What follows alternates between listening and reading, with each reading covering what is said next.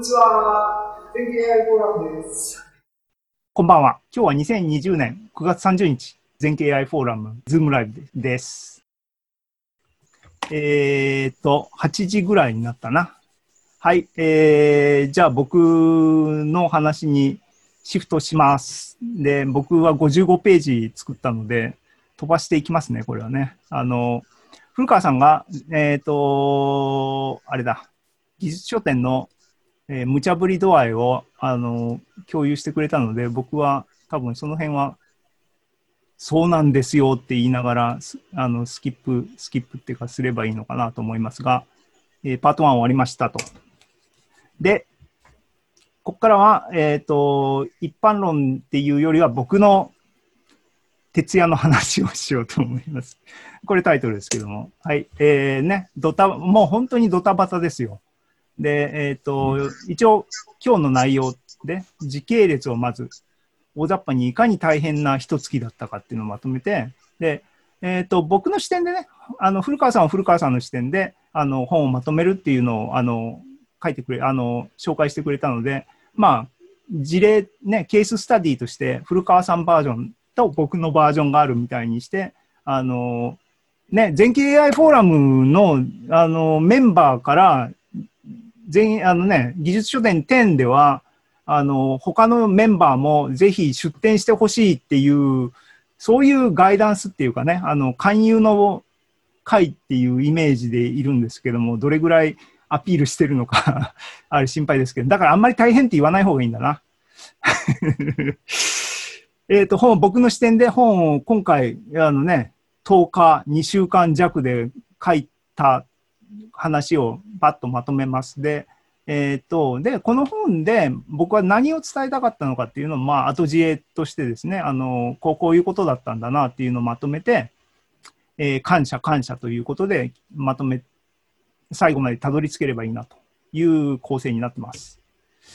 ということで、まず最初のね、あのー、時系列です。で、古川さん言ったように、ここ、カレンダーをね、あのー、これは、あの、ちっちゃいですけども、僕、あの、HTML で日報書いてるんですけども、あの、それから、あの、抜き出してきました。これ、あの、横が月、火、水、木、金、土、日で、えっ、と、一番上の8月の26日って書いてあるところが、えー、8月の全景 AI フォーラムやった時で、ここで、えー、ね、あの、さっき古川さん言ったように、古川さんが、私は書籍をって言って、僕が技術書店ってあるよねって言ったすべてがここが始まりだったんですね。一番下の全景 AI って赤く書いてあるこのロゴが今日ですね。だからまさにもうもうこの一月の間に含まれてるドタバタが、あの、もう大変だったっていう話で、気象転結でまとまるなっていうふうに思ったので、そういうまとめ方をしますが、ね、4段階、4フェーズにななってるっていうことですね。あの、最初の上の2行、2週間分がキーですね。で、3行目が小で、4行目幅広くなって真ん中に布団かかってるのが点ですね。ここで転びました。で、えー、一番下がケツで、あの、イベント終わりましたっていう、なんか見事に気象点結だったなと。いきます。ね、えっ、ー、と、そもそもの発端は水曜日の全景 AI フォーラムでしたと。でね、あのこの時は、え結構、あのいや、僕は、あのオンラインでやるっていうのはなんとなく知ってて、で、まあ、もともとなんか書くっていう、ものを書くっていうのは僕はやりたいなと思って、長いスパンで、10年とかそれ以上のスパンで思っていて、っていうのもあって、やるんやったら乗るぞっていう感じでもう乗っちゃったんですけども、で、僕はもう AI とあんまり脈絡なく自分のやりたいことっていうことで、どんどん乗ってきたって感じなんですが、えっ、ー、と、振り返ると、最初からこれぐらいのコストをかけなきゃ、これぐらいのコストって、ね、時間とか徹夜の度合いとかなんですけども、かかかけないとできないんだったら多分やってなかったなと思うんで、あの、無謀だけどやるって言ったことによって、僕は良かったと思って、良かったっていうのは、やっぱり本を今回はあの苦労の末に手に入れたわけですよ。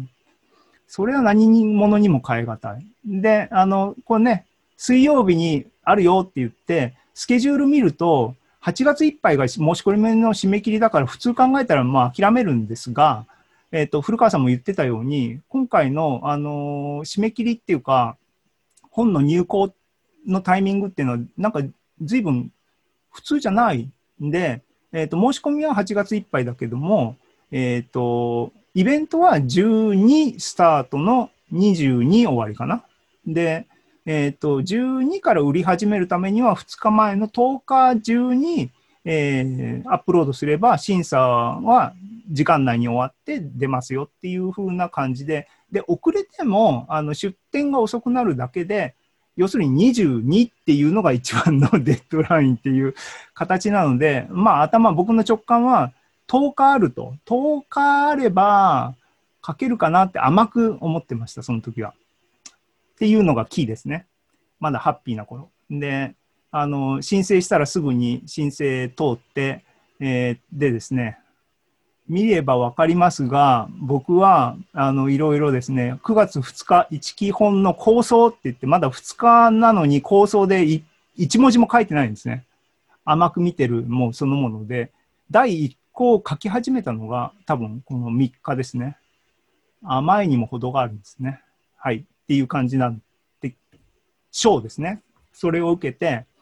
えっ、と、頑張っていくわけです。で、章って言って、まだ2段階目なのに、ここの9月10日っていうのが今言ってるように、あの、きちんとしてる人はここにきちんと出して、イベント期間のスタートから終わりまできちんと売れるっていう、あの、規則正しい人っていうか、あの、几帳面な人はここにできるわけですね。もう、で、もう早々に諦めました。ここに間に合わせるっていうのはね。で、一応、あの、僕は、あの、サラリーマンですから、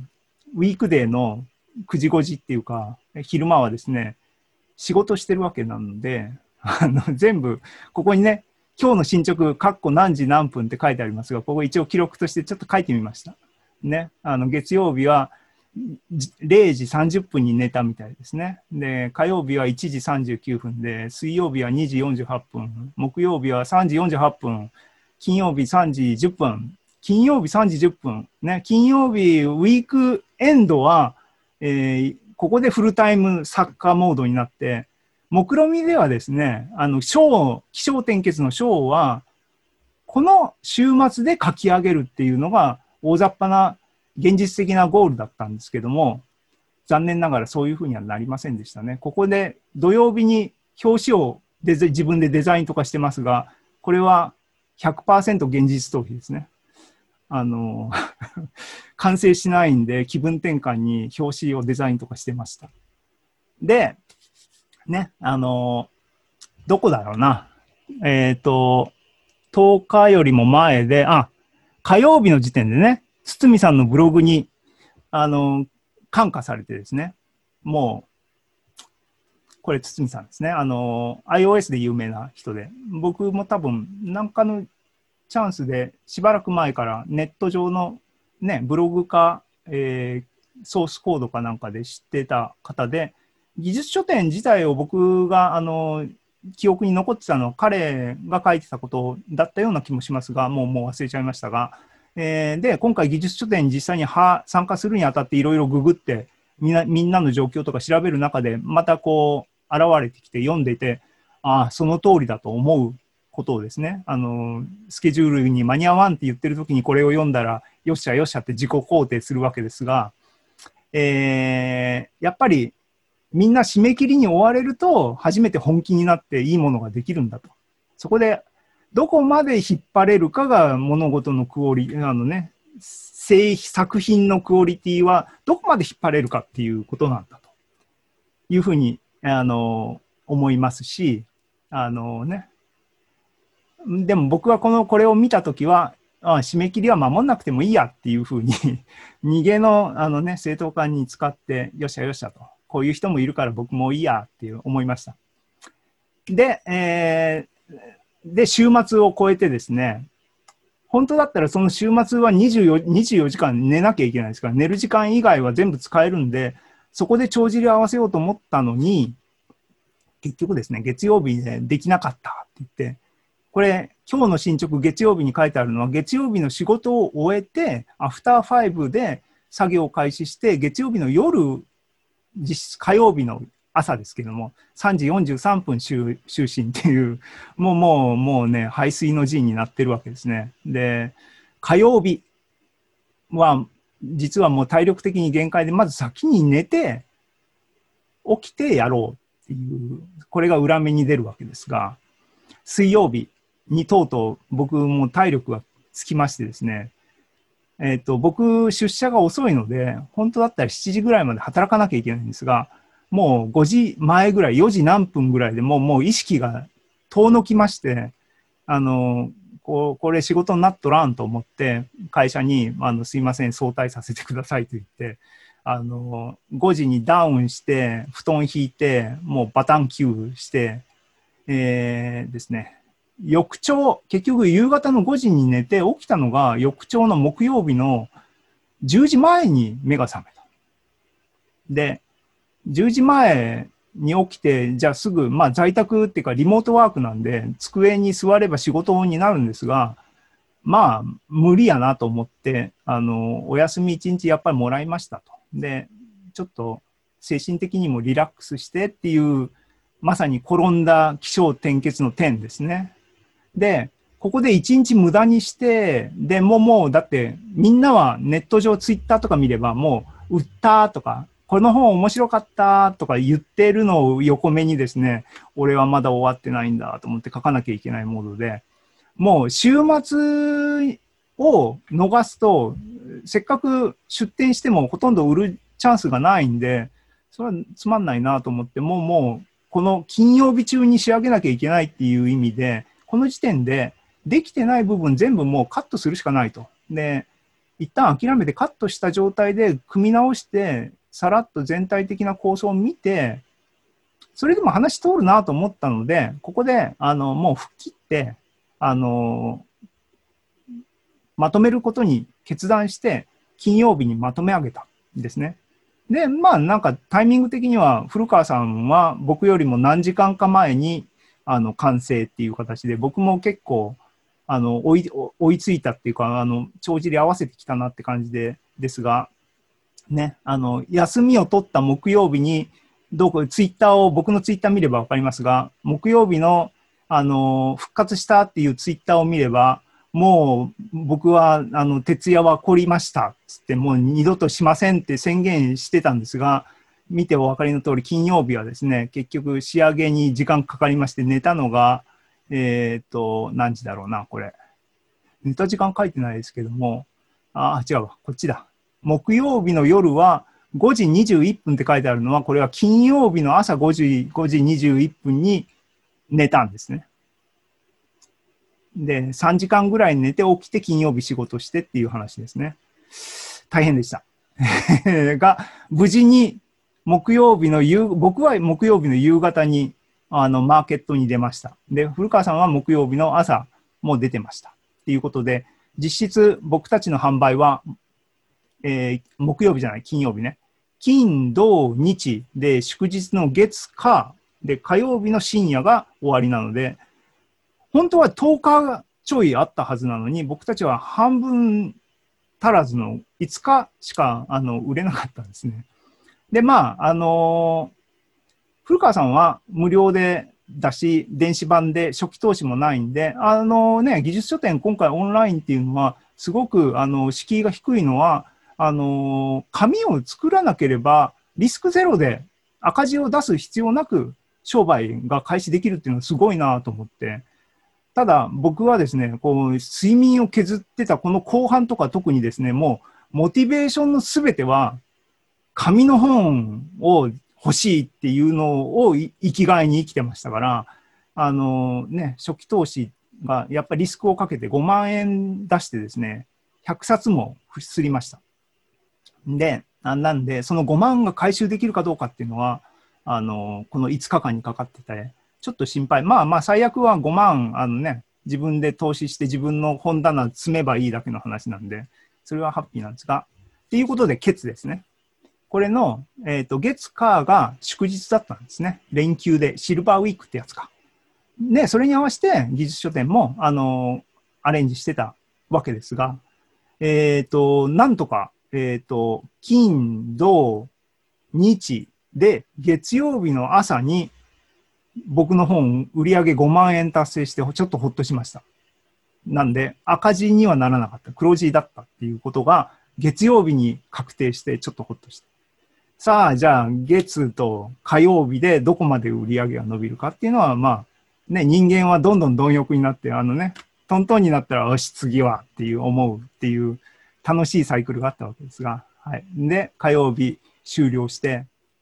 で、まあまあまあまあまあってなって、で、翌週の9月30日が今日ですね。っていう形で、怒涛の1ヶ月が終わって、僕はかなり寿命が縮んだんじゃないかと思いますが、っていうことでした。えー、ね。で、えー、じゃあ僕が初っ端にね、あのー、から本を書くって言った時にどういうふうな感じで書いていったのかみたいなことを、まずどういうツールで、古川さんはパワーポを使いましたっていう話がありましたが、僕はどういうふうに、あの、どういうものでどういうふうに書いたのかっていうのを簡単に説明したいなと思います。時間的にはあれかな。えー、で、まず、何に、どういうツールで書きますか？古川さん言ったように PDF で出す、オンライン版の場合は。で、僕はやっぱりあの、印刷もしたかったんですけども、印刷も PDF がやっぱりデファクトスタンダードなんで、あの、なんですね。で、技術書っていうかんものを書くっていう場合には、あの、理系人間はね、えー、ラテ風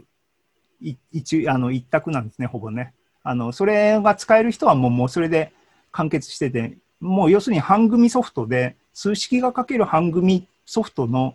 あのね、歴史的にも情報的にも安定性でも、やっぱり一番なんで、使える人はもうこれで終わりなんですね。で、今、あの、全景 AI フォーラムの人が技術書店10に出したいって言ったときに、どういうチョイスが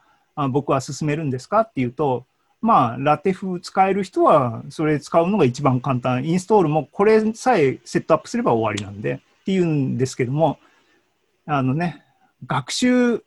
曲線が結構厳しいので、あの、そういう意味では、レビューですね。これは技術書店の、あのサポートっていうか、あの、運営の半分のテックブーストさんかな？が、あの、スターターキットみたいなの多分出してるんで、すごい、あの、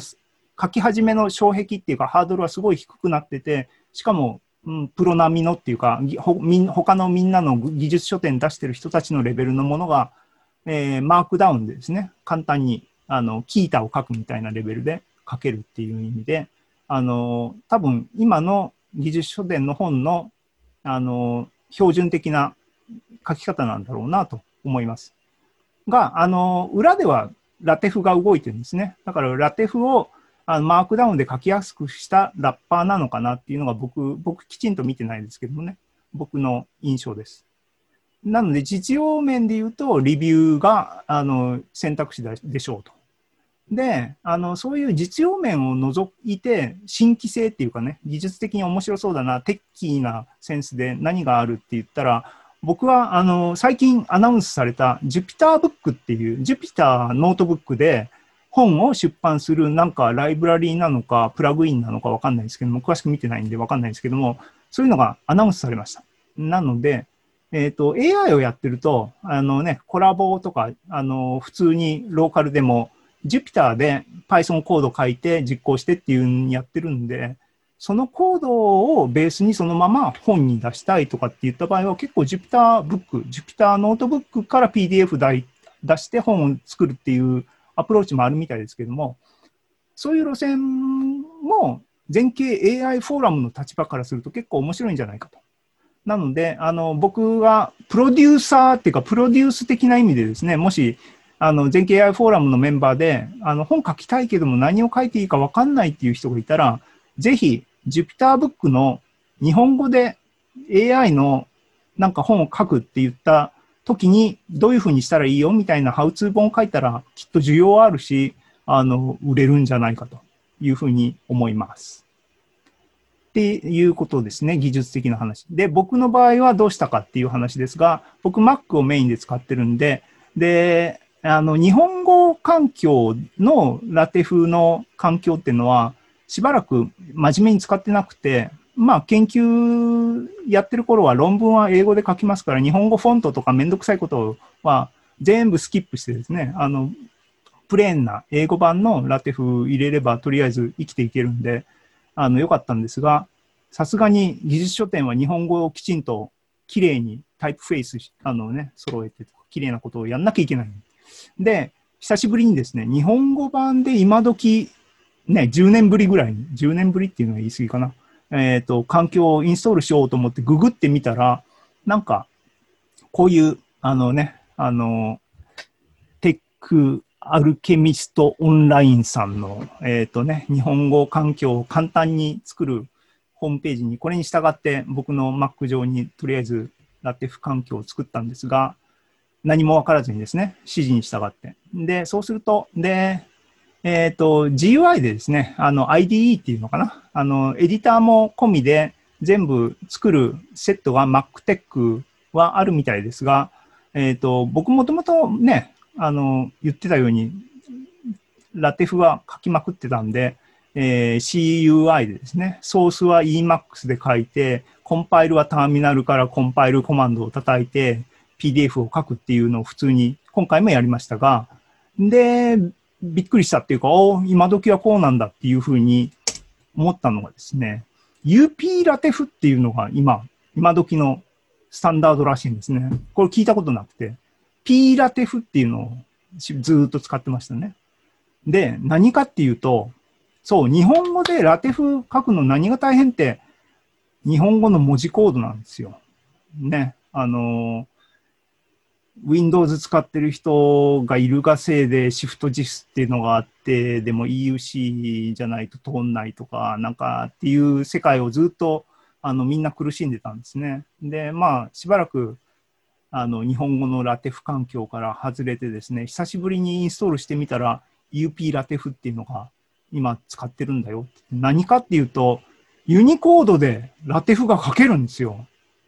で、あの、力説してるのを何も文脈知らない人は、あの、全然感動がシェアできないと思うんですが、これはね、あの、すごいなと思いますね。まあ、あの、個人的な考えです。いや、物事は進歩してるんだなっていう話ですね。で、あの、もうすっかり忘れてるっていうかですね、日本語で綺麗に半組しようと思ったら、やっぱり、あの、僕たちの定番は奥村さんの微文書の本なんですね。で、本棚を漁ってみたら、あの、なぜか2冊出てきまして、ただ、出版年が、えー、97年と2001年で、まだ僕が日本にいた頃なんですけども、多分、この97年っていうのが奥村さんの初版で、2001年っていうのが改訂版って書いてありますが、第2版に相当するんですね、きっと。で、今ググったら、あのー、技表から出てますけども、えっ、ー、と、最新版は改訂第7番っていうのが出てるらしいですね。だから、えっ、ー、と、今の皆さんは、この第7版を買って、ラテフ書く場合は、あの、見られたらいいと思いますが、っていうのは、あの、ソースコードを埋めようと思ったら、あの、バーベイティムっていう環境を普通、普通っていうか僕たちオールド世代はですね、使うんですけども、今時ググっても誰もそんなもの使ってなくて、リスティングかなんかの、あの、あれはパッケージっていうのかな？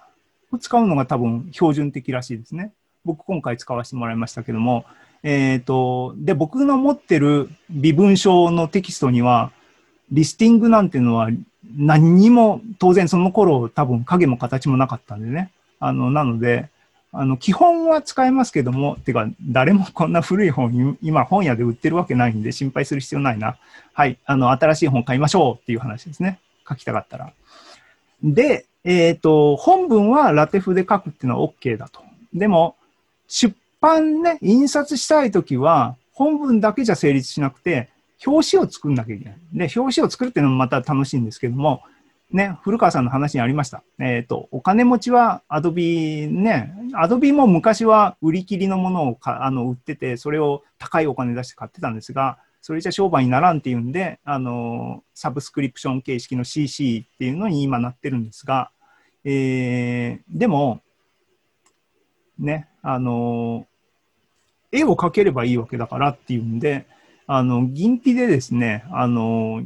日光企画さんってあの、今回の技術書伝9の、えー公式サポート印刷書なのかな？あの、になってるところで、今回もう僕たち時間も何もなかった、あの、余裕がなかったし、いろいろショッピングする余裕もなかったんで、もうそこ一択で僕も考えてたんで、あの、ググってて、こういうのが出てきて、おあの、日光企画さんに銀皮で作った表紙を入稿できるんだと思って、これに従って、今回は僕は作りました。ね、えーテンプレを、あのー日光企画さんから EPS のものをダウンロードして銀皮で読み込めますと。で、あの、DPI をきちんと設定する必要は注意としてありますけども、普通に作画して、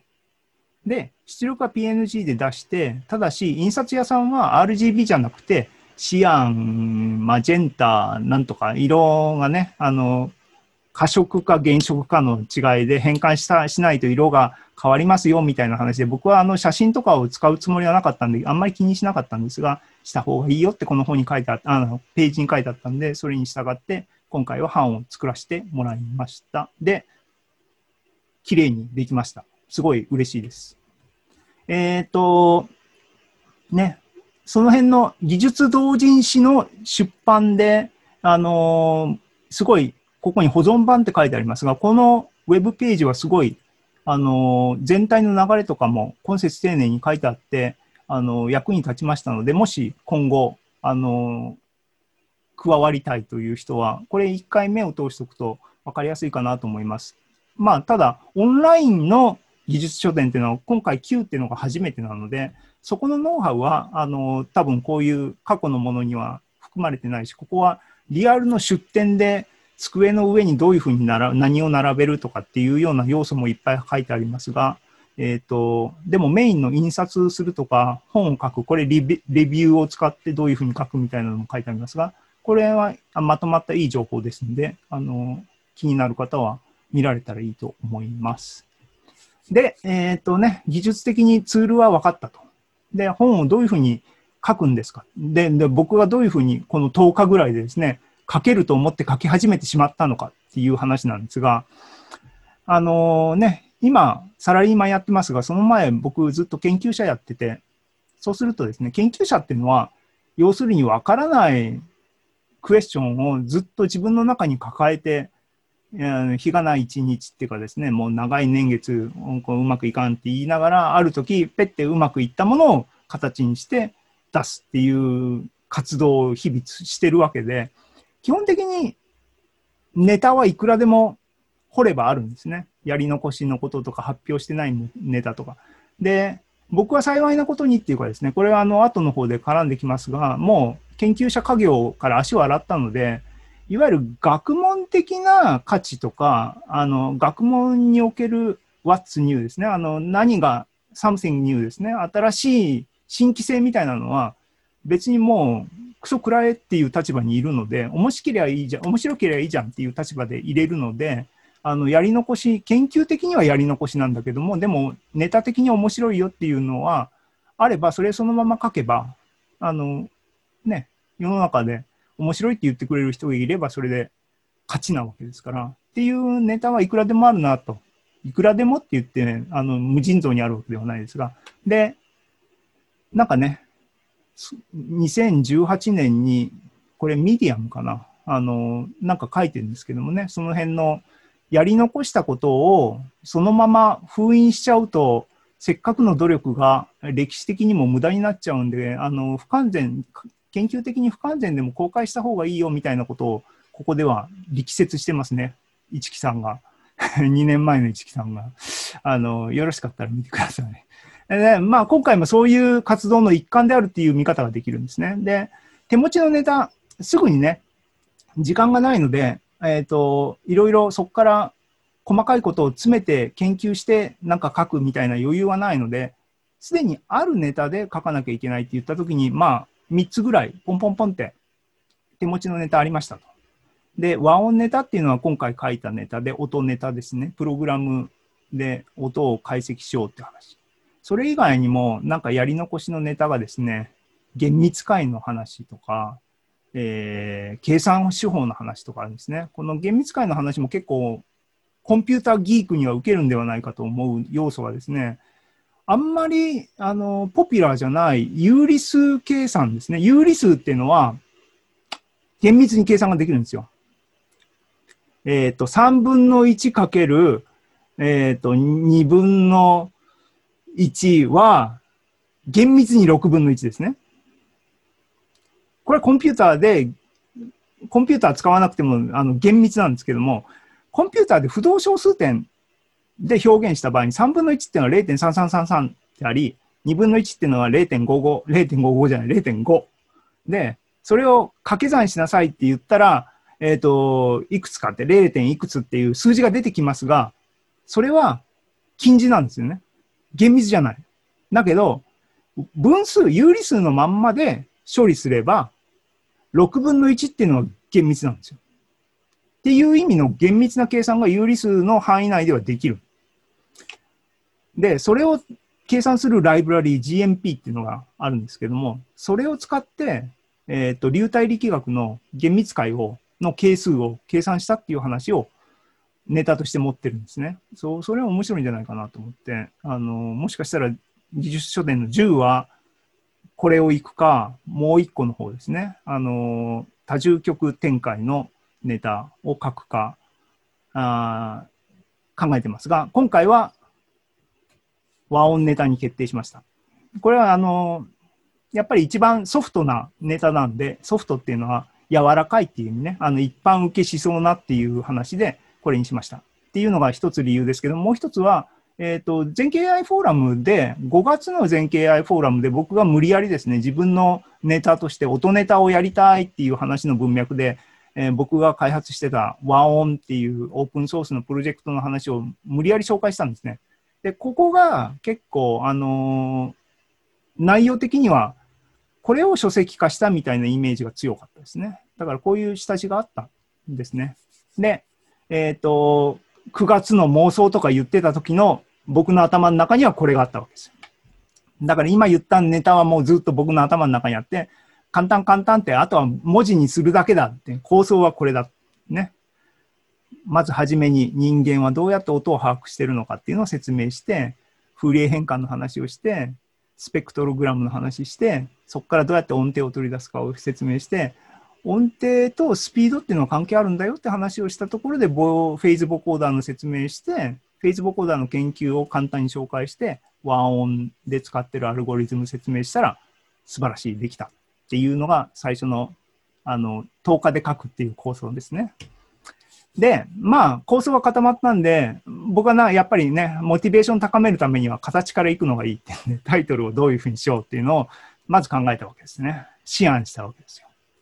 で、まあ、音楽を数学でアプローチしようっていうのが多分エッセンスだと思ったんで、最初は音楽への数理的アプローチとかそういう感じかなと思って、な短くしたかったんで、最小限にすると音楽と数理だと思った。で、音楽と数理じゃわけわかんないなと思って説明としてサブタイトル、才能に頼らない耳コピ。もうもうここでタイトル確定したわけですが、この時にね、音楽と数理ってあまりにも一般的すぎるので、思いっきりダブってたらやばいなと思ってググってみたんですね。ググってみたら、えーね、最初のこう長い長いやつとか、えー次のもうちょっと短い長いやつとか、で、一番短いやつで音楽の中の数理っていうのはありましたが、音楽と数理っていうのはなかったんで、よっしゃと、ゲットと。ちなみにあのね、あのーなんかこの間もあの5月の時も言いましたが、和音は僕の方が先ですからね。あのーどこだっけ？イオンの、あのー電子マネーだっけ？あのー奴らは後ですから。僕の方が先ですから。って言い過ぎると怒られるんで、あの静かにしてますが、はい、えーですね。で、タイトルも決まったと。